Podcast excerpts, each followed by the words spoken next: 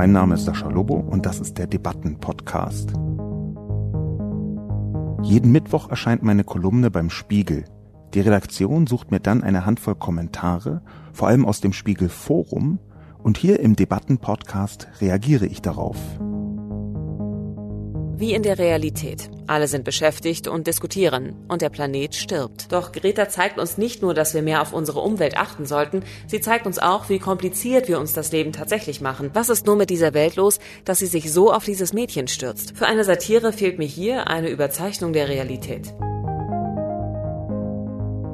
Guten Tag und herzlich willkommen zu einer weiteren Ausgabe des Debatten- und Reflexionscastes Heute zum Thema Aufregung um Tweet von Greta Thunberg. Advent, Advent, das Internet brennt. Zunächst wie immer die Zusammenfassung und eine kleine Vorabwarnung. Dieser Podcast ist ein Podcast der Tag nach der Weihnachtsfeier-Edition. Eine leichte Verkaterung. Das muss man mir bitte nachsehen, sollte man mir bitte nachsehen. Dafür fällt es mir vielleicht leichter äh, auszuflippen. Äh, jetzt aber tatsächlich die Zusammenfassung. Aufregung um Tweet von Greta Thunberg. Advent, Advent, das Internet brennt. Die Greta-Bahn-Aufregung erträgt bereits seit Tagen niemand mehr, nicht einmal als Meta-Greta-Thema, weil sie ein sozialmediales wie redaktionelles Trauerspiel künstlicher Aufregung war. Es handelte sich um die Simulation einer eigentlich notwendigen Klimadebatte, also eine Ersatzdebatte um ein Symbol, bei dem man Projektionen, Gefühlen und Schuldzuweisungen freien Lauf lassen konnte, ohne auf nervige Fakten zu Klima und Kapitalismus achten zu müssen oder gar zu differenzieren. Doch es wird garantiert wieder geschehen, und zwar vermutlich so. Eine Zusammenfassung. Zu Weihnachten postet Greta Thunberg auf Twitter einen schwedischen Weihnachtsgruß samt Foto einer Kerze am Weihnachtsbaum. God Jul. Das eigens eingestellte Greta-Team der Deutschen Bahn lädt sie in einer Erstreaktion auf Twitter ein, Weihnachten ganz bodenständig im stehenden Zug zu feiern, wie es gute deutsche Pendlertradition sei. Der Wutwetterwart Jörg Kachelmann attackiert Greta frontal. Eine Kerze sei in Sachen Klima das Allerschlimmste, was man überhaupt tun könnte. Franziska Giffey wirft Greta in der Bild-Zeitung vor, ihre Doktorarbeit schlampig verfasst zu haben. Sigmar Gabriel wirft Giffey vor, ständig unaufgefordert über die Medien Politik zu machen. Sie solle sich lieber darum kümmern, dass die SPD endlich wieder von einer starken Hand geführt werde. Bei Maischberger im Fokus und im eilig produzierten Brennpunkt beschwert sich Hans-Georg Maaßen zunächst, dass kluge, konservative Stimmen wie seine aus der Öffentlichkeit verbannt würden. Dann beschuldigt Maaßen Greta der Hetze gegen Andersdieselnde. Die Grünen danken Greta für ihr bisheriges eindeutig von den Grünen inspiriertes Klimaengagement, aber tadeln sie für ihre beschämende Baumfeindlichkeit. Die konservative Tageszeitung Die Welt recherchiert, dass Gretas Kerze entweder aus Bienenwachs und damit nicht vegan, wahrscheinlich aber eher aus Stearin ist. In einem furios ausgeruhten, hochemotionalen Erklärstück legt die Welt dar, dass Stearin aus Palmöl hergestellt wird und beschuldigt Greta quasi eigenhändig Orang-Utans ermordet zu haben. 2000 pensionierte Physiklehrer rechnen in der Bild-Zeitung vor, dass allein Gretas Foto der Kerze mehr Energie gekostet hat als der Autostandort Deutschland in den vergangenen zwölf Jahren zusammen. Bereits am ersten Weihnachtsfeiertag twittert Greta erneut und tut auf verstörende Weise so, als hätte sie gar nicht mitbekommen, dass die deutsche Öffentlichkeit zwischenzeitlich explodierte. Merkel schweigt. Die Kommentare waren diesmal wunderbar dreigeteilt natürlich wie so oft bei tendenziell satirischen Texten. Der erste Teil, 168 Kommentare sind es am Donnerstagnachmittag, als ich das gezwungen bin aufzuzeichnen. 168 Kommentare, ein, ein Teil davon ist dann natürlich zustimmend. Auch auf Twitter zum Beispiel gab es viel Zustimmung und Leute, die das lustig fanden. Das ist nicht immer ganz leicht, einen Text zu schreiben, den Leute auch tatsächlich lustig finden und es zu merken. Der erste Teil war also so Zustimmung, witzig, ja, haha. Der zweite Teil kam offensichtlich von Leuten, die eine geringere Humorbegabung mitbringen, als ich das so gedacht hätte.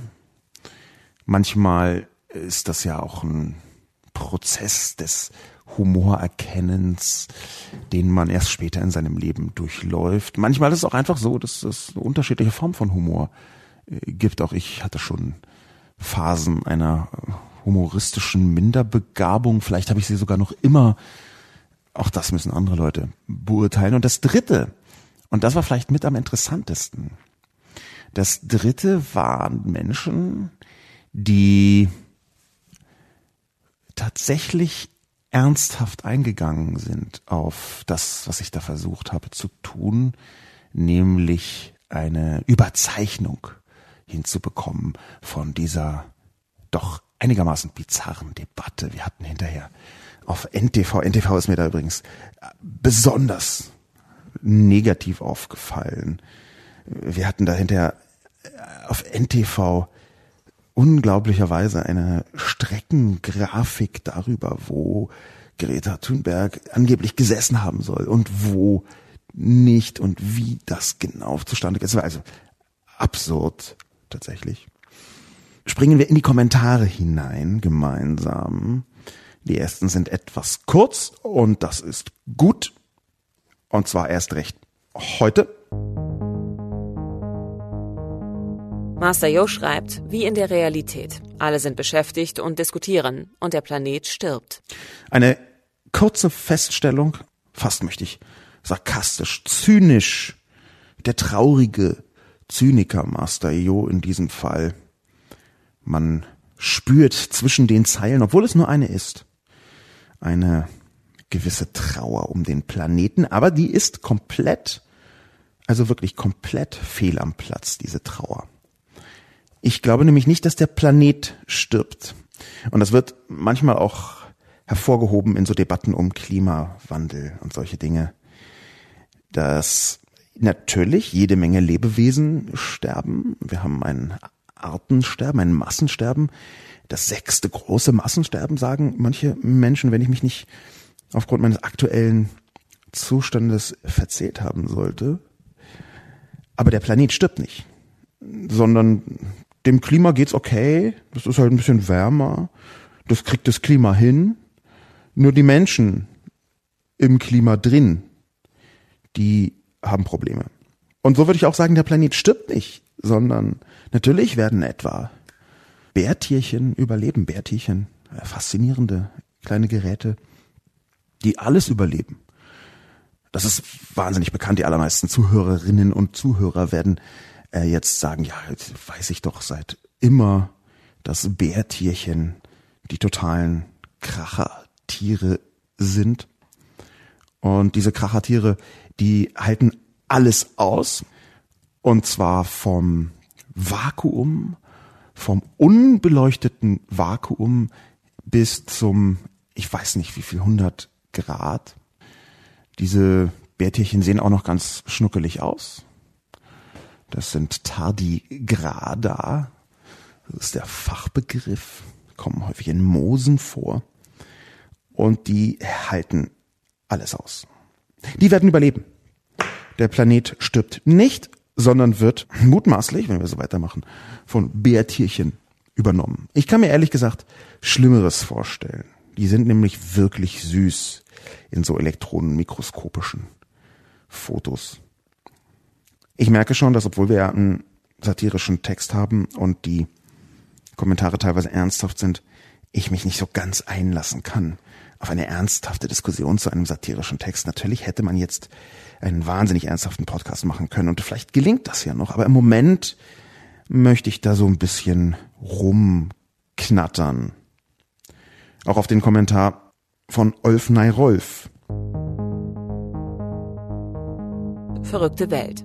Ich habe ja mit 16 auch jede Menge Blödsinn von mir gegeben, nur hat das glücklicherweise keinen interessiert. Was ist nur mit dieser Welt los, dass sie sich so auf dieses Mädchen stürzt? Olf Neirolf glaubt also, dass es Blödsinn sei, was Greta sagt. Das lese ich daraus. Und das ist natürlich eine fatale Äußerung, lieber Olf Neirolf. Ich weiß gar nicht, wie Sie darauf kommen. Das ist ja Klimawandelleugnung, die ich da von Ihnen wahrnehme. Warum? Die junge schwedische Frau namens Greta, die denkt sich das ja nicht aus, sondern sie zitiert ziemlich sattelfest weltweit anerkannte Klimaforscher, die teilweise seit 30 Jahren das sagen, was Greta jetzt nochmal mit Nachdruck, mit Pathos, mit Mut zur Größe in ihrer ganzen 16-Jährigkeit wiederholt.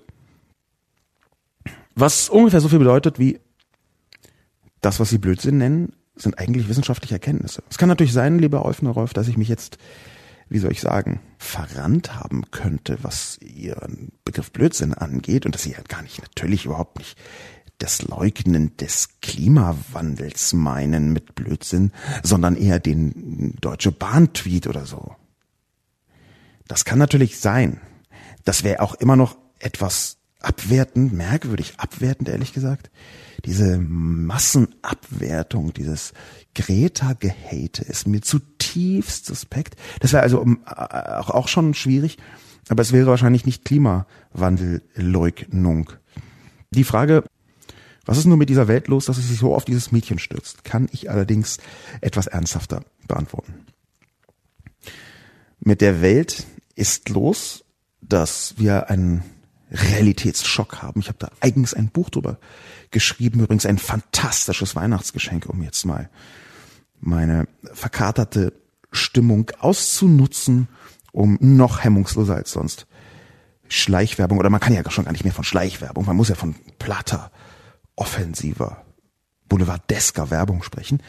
Um das jetzt auch mal erlebt zu haben, es gibt also diesen Realitätsschock und auch wenn man das Buch nicht kauft, kann ich versuchen, den Gedanken dahinter etwas zu erklären, weil das einen Hinweis darauf gibt, was mit dieser Welt los ist. Wir sind in einer Zeit, in der sich Gewissheiten begonnen haben aufzulösen oder schon aufgelöst haben. Und zwar Gewissheiten, die im 20. Jahrhundert das Fundament unseres Denkens und Fühlens, Erspürens der Welt bedeutet haben.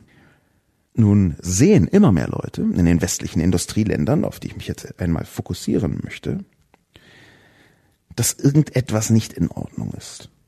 Und dass irgendetwas uns bedroht. Ob das jetzt ein Rechtsruck ist, ob das jetzt der Klimawandel ist, ob das jetzt die Plastikfluten sind, das Artensterben. Es gibt eine ganze Reihe von Dingen, wo man merkt, oh, das ist nicht in Ordnung. Und dieses Nicht in Ordnung Gefühl, das ist so groß und so kollektiv geworden in so vielen Bereichen, dass es einen Wunsch gibt, das nicht in Ordnung zu lösen, das Problem zu lösen.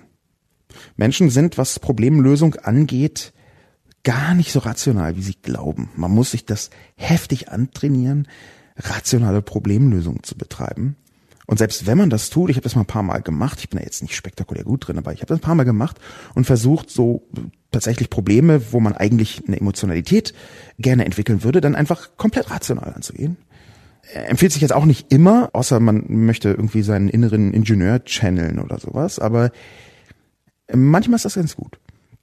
Wenn aber dann die Welt gerade in ihrem kollektiven Öffentlichkeitszustand, der übrigens auch durch soziale Medien überhaupt erst in dieses große Gesumse transformiert wurde. Wenn jetzt aber also die Welt kollektiv denkt, oh shit, wir haben ein Problem, dann verursacht diese ziemlich emotionale, schockartige Wahrnehmung dieses Problems, das ist größer als man dachte, das ist schlimmer als man dachte. Wir werden schon im übernächsten Jahr gekocht. Dann verursacht dieses kollektiv wahrgenommene Problem den übergroßen Wunsch, nicht nur nach Problemlösung, sondern auch nach einer Symbolfigur für die Problemlösung. Und jetzt kann man null mal raten, wer das genau ist. Das hat leicht messianische Anklänge. Und ich meine das nicht als Kritikpunkt, weil es ein komplett normaler Vorgang ist, dass man sich wünscht, eine Person, manchmal auch eine Gruppe, aber eine Person möge doch das in Unordnung geratene Zeug wieder richtig hinbiegen. Dieser Wunsch nach einem Messias, ich bin leider gar nicht im Bild über die weibliche Form von Messias, Messiana vielleicht.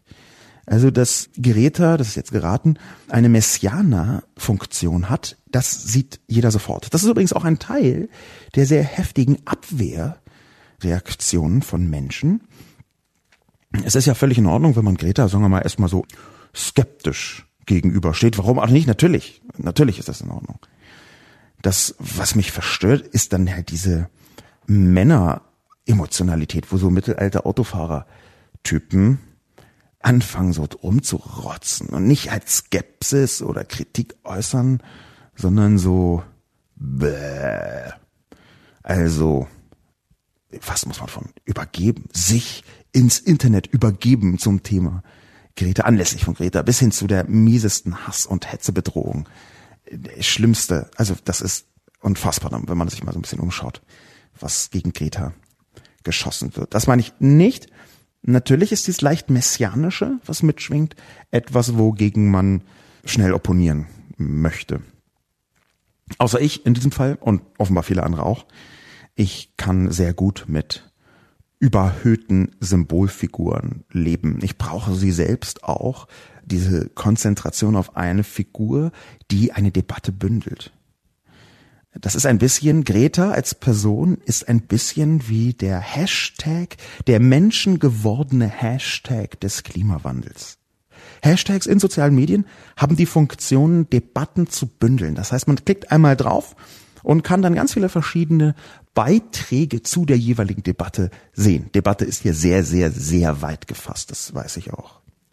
Aber diese Form von Debattenbündelung, die funktioniert ja auch außerhalb von sozialen Medien, nämlich mit einzelnen Personen, denen eine bestimmte inhaltliche Zielsetzung zugeschrieben wird. Das gibt es ja nicht nur bei Greta, das gibt es in vielen anderen Bereichen auch, vielen anderen Dimensionen. Wir haben das im Sport zum Beispiel, das dann kenne mich mit Fußball sagenhaft schlecht aus. Aber ich weiß, dass regelmäßig irgendwelche Top-Spieler eingekauft werden, die dann das große Abwehrproblem von Verein XY lösen sollen und eigentlich auch den ganzen Verein in die äh, Champions League und so weiter und so fort. Also dieser Wunsch, eine Person möge der Kristallisationspunkt des gesamten Problems werden, das ist eigentlich ein erhoffter erster Schritt zur Lösung. Die Frage, die Olfnei Rolf übrigens gar nicht mit einem Fragezeichen beendet hat, was ist nur los mit dieser Welt, dass sie sich so auf dieses Mädchen stürzt? Die Frage kann man also beantworten. Greta ist die Symbolfigur für die Konzentration der Öffentlichkeiten weltweit auf das Thema Klimawandel. So funktionieren Medien auch, dass sie über Gesichter, über Figuren, über Personen Themen transportieren. Ich habe in den 90er Jahren aus Versehen mal Publizistik studiert, beziehungsweise nicht aus Versehen, sondern absichtlich, aber äh, habe es nicht äh, zu Ende studiert. Ich habe dann stattdessen Gesellschafts- und Wirtschaftskommunikation zu Ende studiert, immerhin, aber in nur 38 Hochschulsemestern, auch das möchte ich nochmal äh, wiederholen, aber innerhalb dieses Publizistikstudiums wurden wir zuallererst konfrontiert mit so Bauernregeln für Journalisten und Publizisten. Äh, eine davon von diesen Bauernregeln für Journalisten war, Menschen interessieren Menschen. Von sagenhafter Schlichtheit, das sehe ich ganz genau wie das geschätzte Publikum. Und trotzdem ist es wahr, und zwar mehr als nur mit einem Körnchen Wahrheit versehen. Dieses Mädchen ist der Kristallisationspunkt der Debatte, weil große Öffentlichkeiten und speziell zeitgenössische Medien, vor allem redaktionelle, aber auch soziale Medien, nicht in der Lage sind, Themen so aufzubereiten, dass sie personenfern diskutiert werden können. Davon äh, profitiere ich übrigens auch sehr, um das ganz offen zuzugeben. Nämlich aus dem einfachen Grund, weil das Thema Internet in Deutschland so sphärisch, ätherisch, abstrakt dahergekommen ist in den Anfängen, übrigens überall woanders auch, weil es einfach eine wahnsinnig abstrakte Veranstaltung ist, das Internet jedenfalls so lange, bis man so ein bisschen Gespür für die digitalen Zusammenhänge gewonnen hat. Aber Erstmal war das wahnsinnig abstrakt, also brauchte die deutsche Öffentlichkeit ab einem Zeitpunkt X, ich sag mal 2007, jemanden, der das so ein bisschen personifiziert und verkörpert und im gleichen Atemzug auch erklärt. Und diese Funktion ist also sehr oft vorhanden. Bei Greta ist sie global auf einer Ebene, wie ich das bisher auch nie gesehen habe, was Aktivismus angeht. Übrigens nach meiner Meinung tatsächlich ein Effekt, dass der sehr eng zu tun hat mit der digitalen sozialen Vernetzung. Dadurch nämlich ist weltweit diese junge Bewegung Fridays for Future von Greta angeschoben so wirkmächtig geworden. Ich habe dazu, das kann ich ja vielleicht auch noch sagen, einen über einstündigen Podcast mit Luisa Neubauer gemacht, den man auf realitätsschock.de hören kann über alle bekannten Kanäle. Dieser Podcast mit Luisa Neubauer, der handelt auch davon, er ist äh, tonmäßig nicht so brillant wie dieser hier, aber da sehen wir jetzt alle, da hören wir jetzt alle entspannt drüber hinweg. Wir haben also die Personifizierung der Klimawandeldebatte und durch die sozialen Medien sind die Fridays for Future Leute so groß geworden, dass Greta an die Spitze gehoben ist. Diese Bewegung überhaupt nämlich war das, was sie von einem kurzen Medienstrohfeuer, ach guck mal witzig, da macht eine ein Skol-Streik hier vor Klimatit oder wie das heißt, ich äh, kann leider bestürzen schlecht Schwedisch. Das wäre ein paar Tage, paar Wochen in den schwedischen Medien, vielleicht in Nachbarlandsmedien irgendwie interessant geworden. Aber durch diese ganze Bewegung, die mit entstanden ist, die sehr catchy daherkommt. Durch diese Bewegung ist Greta von einem Medienphänomen in tatsächlich die Person des Klimawandels geworden. Was ich übrigens sehr gut finde. Das ist der Grund, warum die Welt sich da drauf stürzt. Es ist kein schlechtes Zeichen, jedenfalls wenn die Welt dabei einigermaßen anständig bleibt. Ich meine jetzt natürlich die Globalwelt, nicht die Zeitungwelt dass sich die Leute darauf stürzen, zeigt nämlich, dass das Thema so groß ist, dass man nicht mehr dran vorbeikommt und man braucht aber eine Medienkrücke, nämlich eine Person und das ist Greta. Herr Bombadil schreibt, so oder so ähnlich wird es wohl kommen. Hihi. Allein die CO2-Bilanz des Internetspektakels. Oh nein. Was ist das für ein Kommentar? Ich versuche ihn mal zu zerlegen in die Einzelteile. Herr Bombadil hat erst einen zustimmenden Halbsatz geschrieben. So oder ähnlich wird es wohl kommen. Das ist eine sehr interessante, aus der Frühzeit der sozialen Medien bekannte Reaktion auf Texte, die einhergeht mit diesem klassischen Bestätigungsgrunzen. Und ich meine, das ist gar nicht böse, Herr Bombadil, ja sondern das Bestätigungsgrunzen ist einfach aus den Frühzeit der sozialen Medien so, ja, finde ich auch. Und das Lustige ist, dass das heute nicht mehr so stark stattfindet. Deswegen sticht es hier so ein bisschen heraus. Die meisten Leute kommentieren jetzt hier im Spiegel Online Forum jedenfalls, aber inzwischen sogar auch auf Facebook und in anderen Medien ähm, weniger etwas nur so ein Zustimmungsgrunzen, sondern mehr ein bisschen eine substanziellere, entweder Kritik, sagt, ey, das finde ich gut, weil ich habe gelacht oder irgend, also das ja schon ein bisschen mehr als Grunzen, definitiv. Oder eben irgendetwas, was den gesamten Text ergänzt. Hier passiert das nicht. So oder ähnlich wird es wohl kommen. Hihi. Dieses Hihi deutet darauf hin, dass Herr Bombardier den Text lustig fand. Ich weiß, meine eigene Analysebrillanz scheint gerade durch die Lautsprecher und Kopfhörer des Publikums durch und blendet die Leute durch ihre Ohren bis in ihre Augen hinein. Dass ich hier im Alleingang, da möchte, muss ich mich vielleicht auch einfach mal loben, ein Hihi habe deuten können als Humoranzeiger von Herrn Bombardier. Das ist ein kleines Kabinettstückchen, ein Geniestreichlein von mir. Ich möchte es trotzdem einfach ignorieren. Dieses Hihi gehört nämlich eigentlich noch dazu, dass Herr Bombardier ja sagt, ja, so wird's wohl kommen. Das ist nämlich die Bestätigung nicht nur, dass er meint, meine der Satire zugrunde liegende Analyse sei richtig, sondern auch bestätigt, es sei lustig. Und dann geht der Satz weiter. Obwohl Herr Bombardier keinen Punkt gemacht hat, hat er trotzdem den nächsten Begriff, das nächste Wort groß geschrieben, allein nämlich die CO2-Bilanz des Internetspektakels. Oh nein, Ausrufezeichen.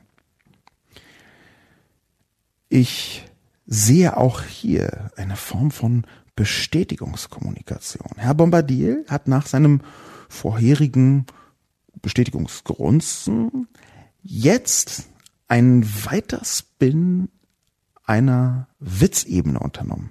Die CO2-Bilanz des Internetspektakels. Und es sieht auf den ersten Moment etwas platt aus, was er schreibt. Auf den zweiten Moment sieht es auch noch platt aus. Aber ist es vielleicht einfach auch. Und trotzdem steckt da ein bisschen was drin.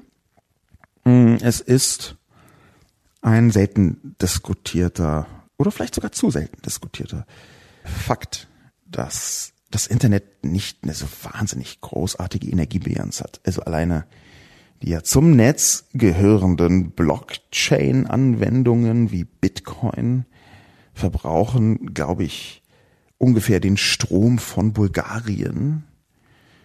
Und das, das schon 2018 war das bei Nigeria, auf der Größenordnung von Nigeria.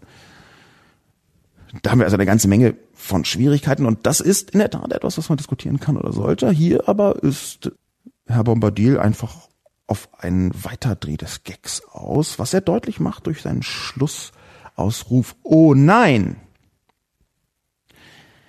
Ich glaube, es steht mir nicht zu, hier eine psychosoziale Analyse von Herrn Bombadil zu machen. Aber es würde mich reizen.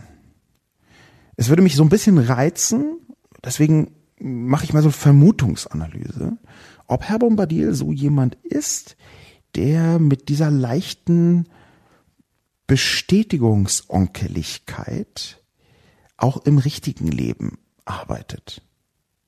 Das ist so dieses Oh nein Ausrufezeichen. Wenn jemand in einen Raum kommt und sieht, da ist ein Missgeschick passiert und dann nicht nur sagt, huch, was ist denn da passiert? Äh, ja, mir ist die Vase umgefallen. Und dann sagt die Person, oh, oh nein. Also diese Form von Onkeligkeit. Das Oh nein. Ist Herr Bombardier auch so jemand? Wir werden es wahrscheinlich nie erfahren. Ich fände es aber lustig, wenn Herr Bombardier so spricht, wie er auch kommentiert. Olwell fragt, Satire? Für eine Satire fehlt mir hier eine Überzeichnung der Realität. Es ist ein sehr kurzer Kommentar beziehungsweise hat vielleicht auch die Redaktion hier nur einen Kommentar gekürzt dazu genommen, das kann sein. Aber dieser sehr kurze Kommentar stellt sachlich etwas fest, über das ich übrigens auch schon eine Kolumne geschrieben habe. Nämlich, dass die Satire heutzutage insgesamt, und jetzt erst recht bei den Themen, die ich da verrührt habe, eine gewisse Schwierigkeit hat, anzukommen gegen die Realität. Es ist einfach so, dass man eine Äußerung von Donald Trump, die er tatsächlich getan hat, nämlich man solle doch einen Wirbelsturm mal sich überlegen, ob man da nicht eine Atombombe drauf schmeißt. Dass eine solche Äußerung nicht mehr karikierbar ist. Man kann einfach die für die Satire notwendige Überzeichnung in bestimmten Bereichen praktisch gar nicht mehr toppen.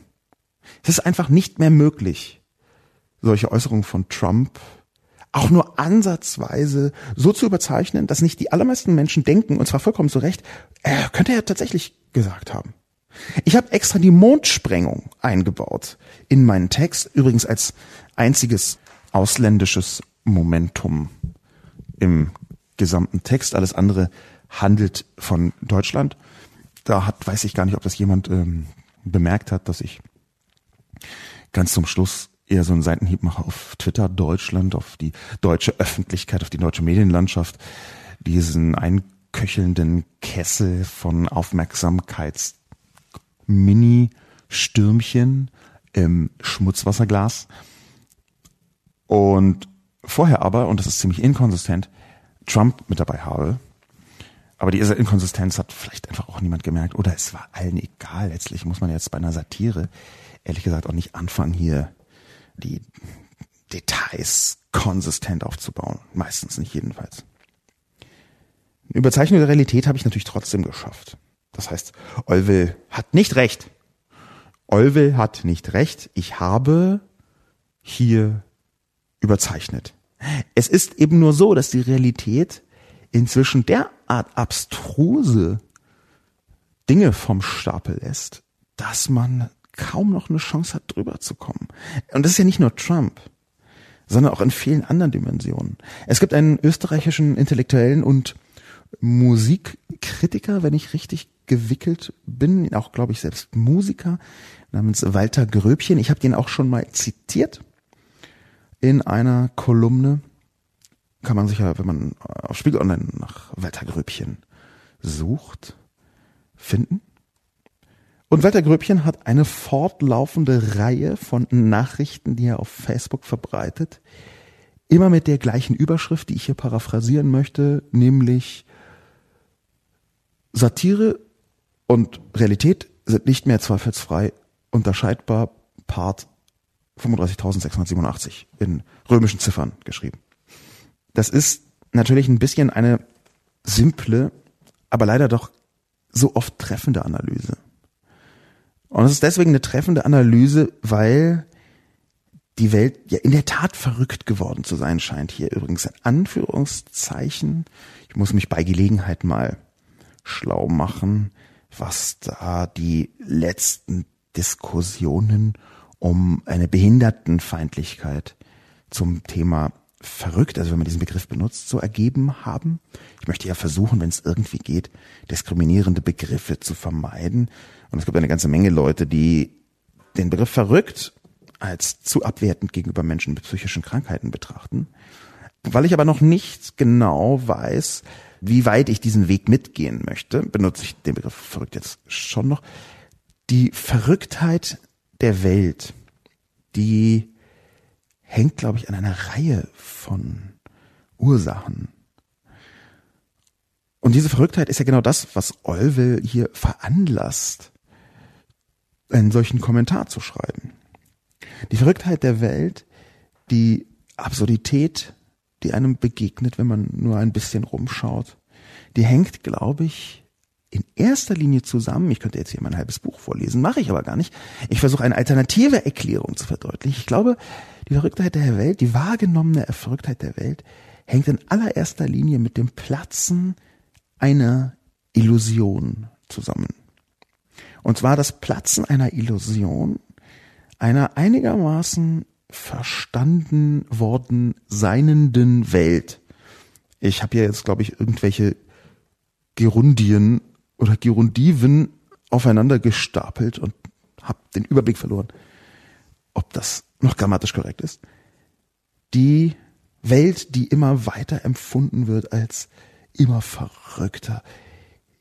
Das hängt ganz direkt damit zusammen, dass die allermeisten erwachsenen Menschen in den letzten Jahren in sehr vielen Teilaspekten ihres Weltverständnisses ausgegangen sind von Dingen, die sich als nicht wahr herausgestellt haben, als Quatsch, als Unfug, häufig übrigens als Wunschdenken.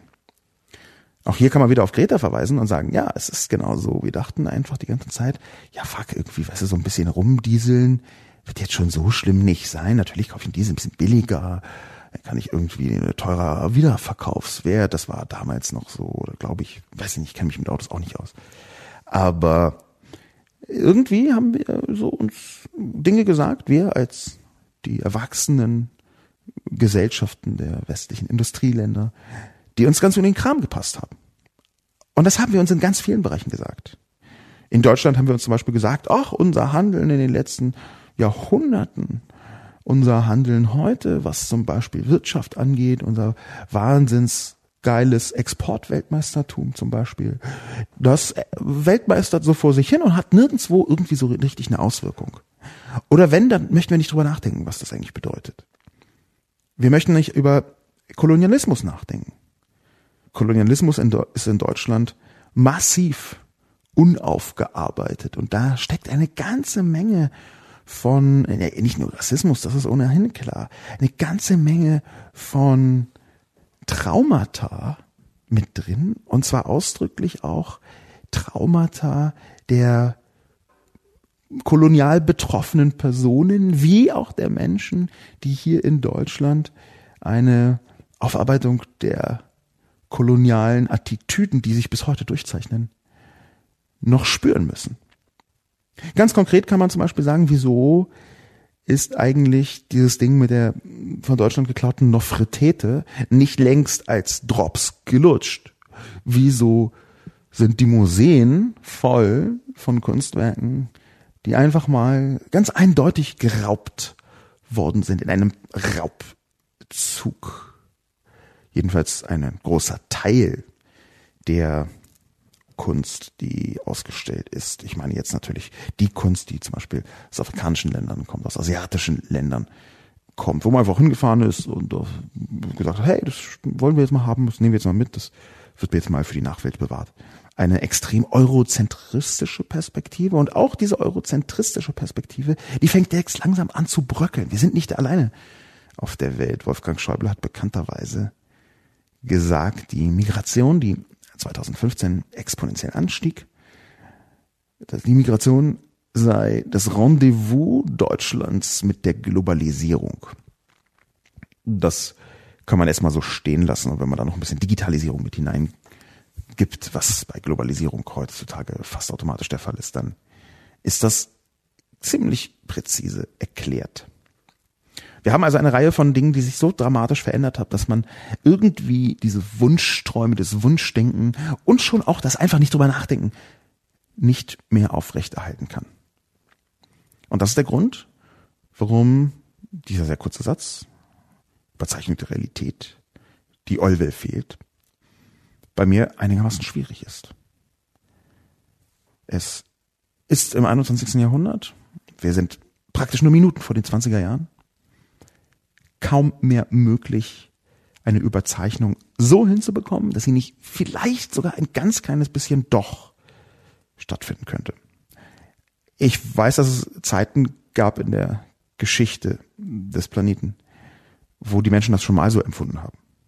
Das Zitat, die Welt ist aus den Fugen, was ja in diese Richtung geht, das äh, stammt letztlich von Shakespeare. Das ist eine deutsche Übersetzung übrigens von, von Shakespeare die, also wenn ich mich richtig erinnere, im 18. Jahrhundert gemacht worden ist. Und die Welt ist aus den Fugen ist ja einfach inzwischen ein allgegenwärtiges Gefühl geworden. Business Wolf kommentiert, genial geschrieben, leider wahr. Die Rhetorik ist genial. Es hört sich ein wenig an wie diese Nachrichtenwitze aus WhatsApp-Gruppen für Ehepartner in der Midlife-Crisis.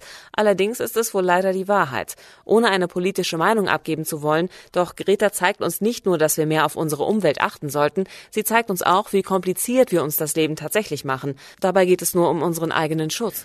Vielen Dank, lieber Business Wolf, für das große Kompliment. Genial ist ein großes Kompliment ich weiß nicht wie, also hm, wie sehr man WhatsApp-Gruppen für Ehepartner in der Midlife Crisis noch als Kompliment betrachten kann. Ich würde es wahnsinnig gerne als Kompliment betrachten. Ich versuche das mal umzudrehen in ein Kompliment, umzudeuten. Ehepartner in der Midlife Crisis WhatsApp-Gruppen für Ehepartner in der Midlife Crisis. Es ist ja tatsächlich so, lustigerweise bin ich gerade in meiner Midlife Crisis zusammen mit meiner Frau gleichzeitig hineingekommen, aber das ist eine andere Geschichte. Aber Ehepartner in der Midlife Crisis halten sich ja manchmal, ich kann da auch ein bisschen von mir sprechen, fest am fast letzten gemeinsamen kommunikativen Erleben, das nicht in die Krise geraten zu sein scheint. Und das ist der Humor. Also wenn Ehepartner sich finden und einen gemeinsamen Humor entwickeln, was oft der Fall ist, dann ist dieser Humor ganz oft fast das allerletzte, auf das man noch zurückgreifen kann. Last Resort.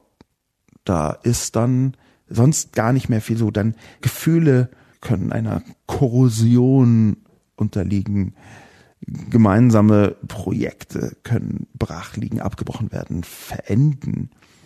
Gemeinsame alles kann tatsächlich brechen, sogar Marmor, Stein, Eisen und Liebe. Es gibt Phasen, ich bin nicht in einer, aber es gibt Phasen von Menschen, die äh, ihr partnerschaftliche Versprechen sich gegeben haben, wo Liebe nicht mehr im Vordergrund steht zumindest. Und dann haben die Leute immer noch Humor. Jetzt habe ich aber echt weiten Bogen geschlagen, um Business Wolfs hingeworfenes Sprachbild mir umzudeuten. Zum Kompliment. Naja. Was im letzten Teil dieses Kommentars von Business Wolf zu lesen ist, das ist aus meiner Sicht nicht ganz richtig. Ähm, Business Wolf schreibt nämlich, äh, möchte keine politische Meinung abgeben. Warum eigentlich nicht? Ist doch, also, also ich würde jetzt zu dem Thema darf man eine politische Meinung haben, aber es ist nicht das, was ich meine.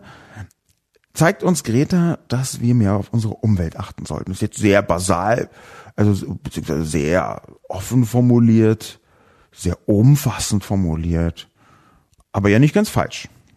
Dann allerdings kommt ein Satz, Sie zeigt uns auch, wie kompliziert wir uns das Leben tatsächlich machen. Dabei geht es nur um unseren eigenen Schutz. Und dieser Doppelsatz, der ist widerspruchswürdig.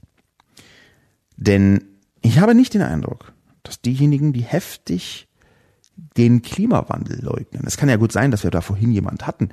Vielleicht war diese Person das dann auch nicht, aber wenn wir uns Klimawandelleugner anschauen, also Menschen, die abstreiten, dass es eine menschengemachte Erwärmung des Planeten gibt.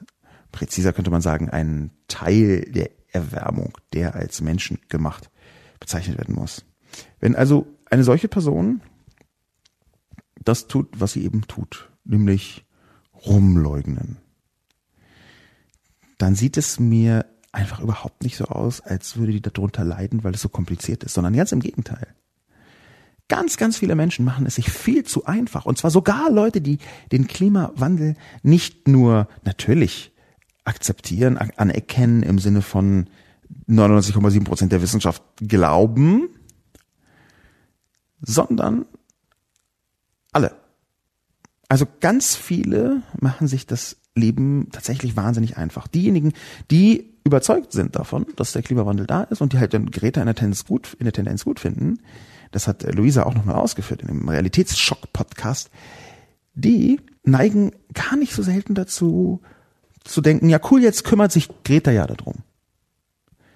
Und das ist eine Form des sich sehr Leichtmachens. Das ist nicht, dass man sich das kompliziert macht. Man macht es sich wahnsinnig leicht. Man macht es sich zu leicht. Man macht es sich sogar so leicht, dass man versucht, völlig auszublenden, dass es, wie Business Wolf sagt, um unseren eigenen Schutz geht. Und auch da muss ich nochmal widersprechen. Es geht nicht um unseren eigenen Schutz, beziehungsweise nur dann, wenn man dieses Wir in uns näher definiert. Da gibt es nämlich sehr unterschiedliche Interessen. Und diese unterschiedlichen Interessen die spiegeln sich zum Beispiel in der Greta-Debatte sogar von ernsthaften Menschen ziemlich stark wieder. Wer ist dieses Wir? Zu welchem Schutz? Okay, wenn man in 50 Jahren nicht ertrinken, verbrennen, verhungern möchte, wenn man nicht verwüstet werden möchte, im wahrsten Sinne des Wortes, so als Land, dann geht es tatsächlich um den eigenen Schutz. Aber es geht ja auch viel kurzfristiger noch um etwas ganz anderes. Nämlich darum, wie viel ist dieser Schutz wert, wenn ich bestimmte Freiheiten nicht mehr habe. Das ist eine extrem häufige Debatte, wo die auch schon angesprochenen einigermaßen vernünftigen Menschen auf einmal mit Dingen um die Ecke kommen, wo man denkt, ja, huch, was ist denn das? Ich glaube, dass diese Frage, es geht um den eigenen Schutz, eine ist, die kaum zu klären ist für die Einzelperson. Ich glaube, das geht wirklich nur auf einer sehr großen, übergeordneten Ebene, wo man mit Symbolkommunikation äh, anfangen kann. Ich habe mit Leuten gesprochen, mit verschiedenen Leuten gesprochen, die ernsthaft solche Sachen sagen wie, ja, also ich freue mich ja, wenn es im Sommer ein bisschen wärmer ist und nicht mehr so oft regnet. Ich fahre dann halt total gerne Badesee. Also ich finde den Klimawandel gut. Sowas sagen Leute und man kann sich ungefähr vorstellen, dass sie unter eigener Schutz etwas anderes verstehen. Schutz vor Wissen. Hört sich merkwürdig an, aber es gibt den Schutz vor Wissen. Dieser Schutz vor Wissen enthebt einen vermeintlich der Verantwortung, auch handeln zu müssen. Es gibt Menschen, die opponieren Greta deswegen, weil das ihr Schutz vor Wissen Mechanismus ist. Und ich ahne ziemlich präzise, dass es ganz viele Leute davon gibt. Vielleicht sogar mich eingeschlossen auch. Ich kenne auch diesen Punkt, dass man bestimmte Sachen nicht wissen möchte als Schutz. Es gibt sogar eine, wenn ich mich richtig entsinne, höchstrichterliche neue Gesundheitsberechtigung, kann man das so sagen. Es gibt jedenfalls das Recht auf Nichtwissen. Das Recht auf Nichtwissen ist deswegen gerichtlich geklärt worden, weil da ähm, Ärzte gesagt haben, okay, diese Person hat, Krebs und noch anderthalb Jahre zu leben. Sie möchte es aber nicht erfahren, aber ich will es ihr trotzdem sagen. Und da gab es Klagen, ein bisschen vereinfacht, ein bisschen verkürzt, wo die Leute gesagt haben, nein, ich möchte es nicht erfahren. Ich möchte es nicht erfahren. Ich habe ein Recht auf Nichtwissen. Und das ist, wie gesagt, bestätigt inzwischen. Irgendjemand erinnert im Zusammenhang mit Greta an den 1980 erschienenen Film Das Leben des Brian. Eigentlich galt das Leben des Brian lange Zeit als vollkommen offensichtliche Satire. Aber wenn man sich die Mechanismen heute so anschaut, liegt die Vermutung nicht nahe, dass es mit Jesus damals nicht auch so war? Dass der arme Kerl einfach so sehr hoch stilisiert wurde, dass jede Kleinigkeit von ihm zu einem Wunder oder Zeichen wurde? Man stelle sich das mal vor, wenn es damals schon Social Media gegeben hätte, wie die Welt ausflippen würde bei jedem privaten Foto von ihm. Soweit ist das ja noch halbwegs lustig. Kritisch wird es, wenn am Ende jemand gekreuzigt wird oder Kriege im Namen der dogmatischen Fehlinterpretation einer Banalität geführt werden. Letztlich ist es einmal mehr ein Zeichen für die aktuelle Diskussionskultur, in der ad hominem Argumente immer selbstverständlicher werden. Anstatt konkret auf Inhalte einzugehen, wird nur noch versucht, eine moralische Schwäche beim Absender zu finden, um daraus zu schlussfolgern, dass er ja gar nicht recht haben könne. Wikipedia? Linksgrün versiffte Propaganda. Wichtige Studien finanziert gleich gekauft. Öffentlich-rechtliche staatlich gesteuert. Ein größeres Autofahren, heuchlerischer Klimasünder und so weiter. Irgendjemand hat also diese Parallele von Leben des Brian gezogen, die ich für falsch halte. Das ist ja eine religiöse Satire und Greta hat zwar messianische Aspekte in ihrem Auftreten, beziehungsweise noch viel präziser, nicht ihrem Auftreten, sondern in den Reaktionen auf ihr Auftreten kommen messianische Aspekte zusammen. Aber trotzdem ist das Leben des Brian als Religionssatire weit, weit, weit entfernt von dem, was Greta tut. Letztlich kann man natürlich irgendwie mit so Jesus Bergpredigt, jemand steht vorne und sagt, was so, was los ist, wie es sein soll, wie es nicht sein soll, kann man jede Person auf der Bühne halt immer irgendwie mit so einem religiösen Bild versuchen zu belegen. Aber die Weiterführung von irgendjemand, auch der arme Kerl, sehr hoch stilisiert wurde, jede Kleinigkeit von ihm einem Wunder oder Zeichen wurde. Es ist einfach so, dass eine Grundfunktion von solchen Figuren, die Debatten bündeln, das, was ich mit menschgewordener Hashtag sage, das ist eine Grundfunktion von solchen Personen, die für eine bestimmte Debatte stehen, dass die auch mit sich bringt, dass jede Handlung von ihnen symbolisch wird. Und da würde ich widersprechen, irgendjemand, es ist nicht ein Wunder oder ein Zeichen, wenn man das mal ganz ehrlich betrachtet, sondern es ist in sehr vielen Bereichen eine Art Auslesen der Verhaltensweisen im Sinne von Pars pro Toto. Und ganz oft im eigenen Zweck.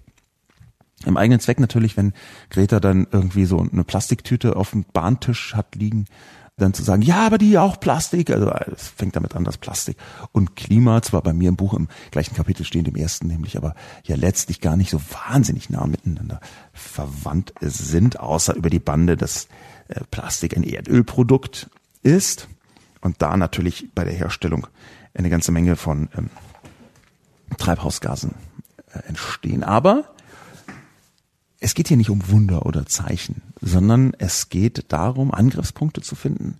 Einerseits für die Kritiker und die Bösartigen. Und es geht andererseits darum, sich festzuhalten an einzelnen Handlungen und auch Handlungssymbolen. Greta verzichtet meinetwegen auf Fleisch. Ich weiß nicht ganz genau, ob sie jetzt vegan lebt oder nicht. Das habe ich nicht in der Tiefe verfolgt. Aber angenommen, sie würde jetzt sagen, so, ich war bis gestern Vegetarierin und jetzt bin ich Veganerin dann ist das natürlich eine vergleichsweise kleine Sache. Natürlich wird da also Spiegeltitel mindestens, wenn sie das über Twitter verkündet. Und das ist genau die Art und Weise, wie solche Figuren funktionieren. Sie haben nämlich auch einen Vorbildcharakter. Und dieser Vorbildcharakter, der besteht nicht nur daraus, dass Menschen nachmachen, was die Leute da vorne tun oder sagen. Er besteht auch daraus, dass eine so große Symbolperson wiederum selbst Symbole produzieren kann, die dann ins Bewusstsein der Öffentlichkeit rücken. In dem Moment, wo Greta sagen würde, ich lebe jetzt vegan, fangen ganz viele Leute überhaupt erst drüber nachzudenken, was das eigentlich genau bedeutet. Ich würde zwar schon sagen, dass die meisten Menschen, die jetzt unmittelbar bei Fridays for Future dabei sind, sich vorher schon mal mit dieser Thematik beschäftigt haben. Und trotzdem bin ich ziemlich sicher, dass der Vorbildcharakter der Nachricht, ich lebe übrigens vegan, dazu führt, dass die Menschen dort draußen selber darüber nachdenken, was es eigentlich bedeutet, ob sie es auch mal tun sollen. Bei mir war es übrigens so, ich habe mal eine Woche vegan gelebt. Ich möchte jetzt irgendwie keinen Klopfen auf die Schulter oder so, sondern ich habe einfach ausprobiert. War interessant, war schön, habe viel davon getragen, aber es dann nicht weiter verfolgt, sondern einfach nur ganz normal Flexitarier. Also wenig Fleisch, wenig Tierprodukte, wenn es geht vegan oder vegetarisch aber nicht sklavisch, vegetarisch oder vegan zu leben. Flexitarier, so nennt sich das, glaube ich. Das ist also kein Leben des Brian, was hier stattfindet. Das hat nicht so viel mit Religion zu tun, wie die Kritiker der Bewegung gerne hätten. Und zwar unter, unter anderem deswegen, weil die hauptkommunikative Arbeit, die hier geschieht, der emotionale Transport von wissenschaftlichen Fakten ist. Es geht hier nicht um eine Glaubenserzählung, sondern es geht hier um eine Faktenerzählung. Und an dieser Faktenerzählung kann jeder teilhaben durch Anerkennen der Fakten und Weitertransportieren der Fakten. Das ist im religiösen Kontext nicht so. Man kann im religiösen Kontext nicht davon sprechen, dass hier auf emotionale Weise Fakten verbreitet werden. Das sieht aus wie ein kleiner Unterschied. Ich halte es für einen riesigen Unterschied, weil das Symbol, das Greta ist, verwechselt wird mit religiösen Symbolen. Das, was irgendjemand noch so anführt, geht so ein bisschen in Richtung die Verbogenheit der Debatte. Und das war ja tatsächlich eine unfassbar verbogene Debatte. Diese Verbogenheit der Debatte, die hat irgendjemand, der Kommentator, die Kommentatorin, zum Schluss so ein bisschen versucht, in Listenform aufzuarbeiten. Wikipedia, linksgrün versuchte Propaganda, wichtige Studien finanziert und gekauft, öffentlich-rechtlich, staatlich gesteuert und so weiter und so fort. Die aktuelle Diskussionskultur, die irgendjemand anspricht, der die jetzt hier mit ad hominem Argumenten angereichert sein soll heute, das glaube ich nicht so ganz, lieber irgendjemand, liebe irgendjemand.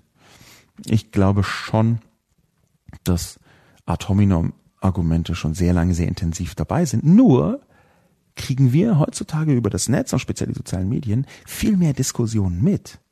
Früher hat man halt nicht zwölfmal am Tag irgendwelche Leute in Diskussionen beobachten können, die dann zunehmend gereizt irgendwas sagen.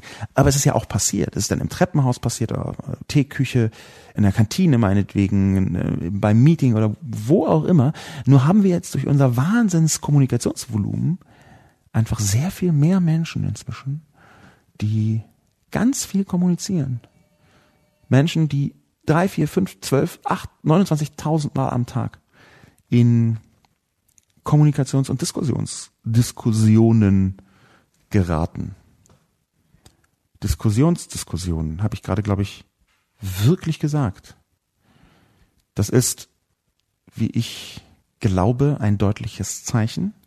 Diskussionsdiskussionen, wenn einem das so rausrutscht, dann möchte das Sprachzentrum ins Bett gebracht werden.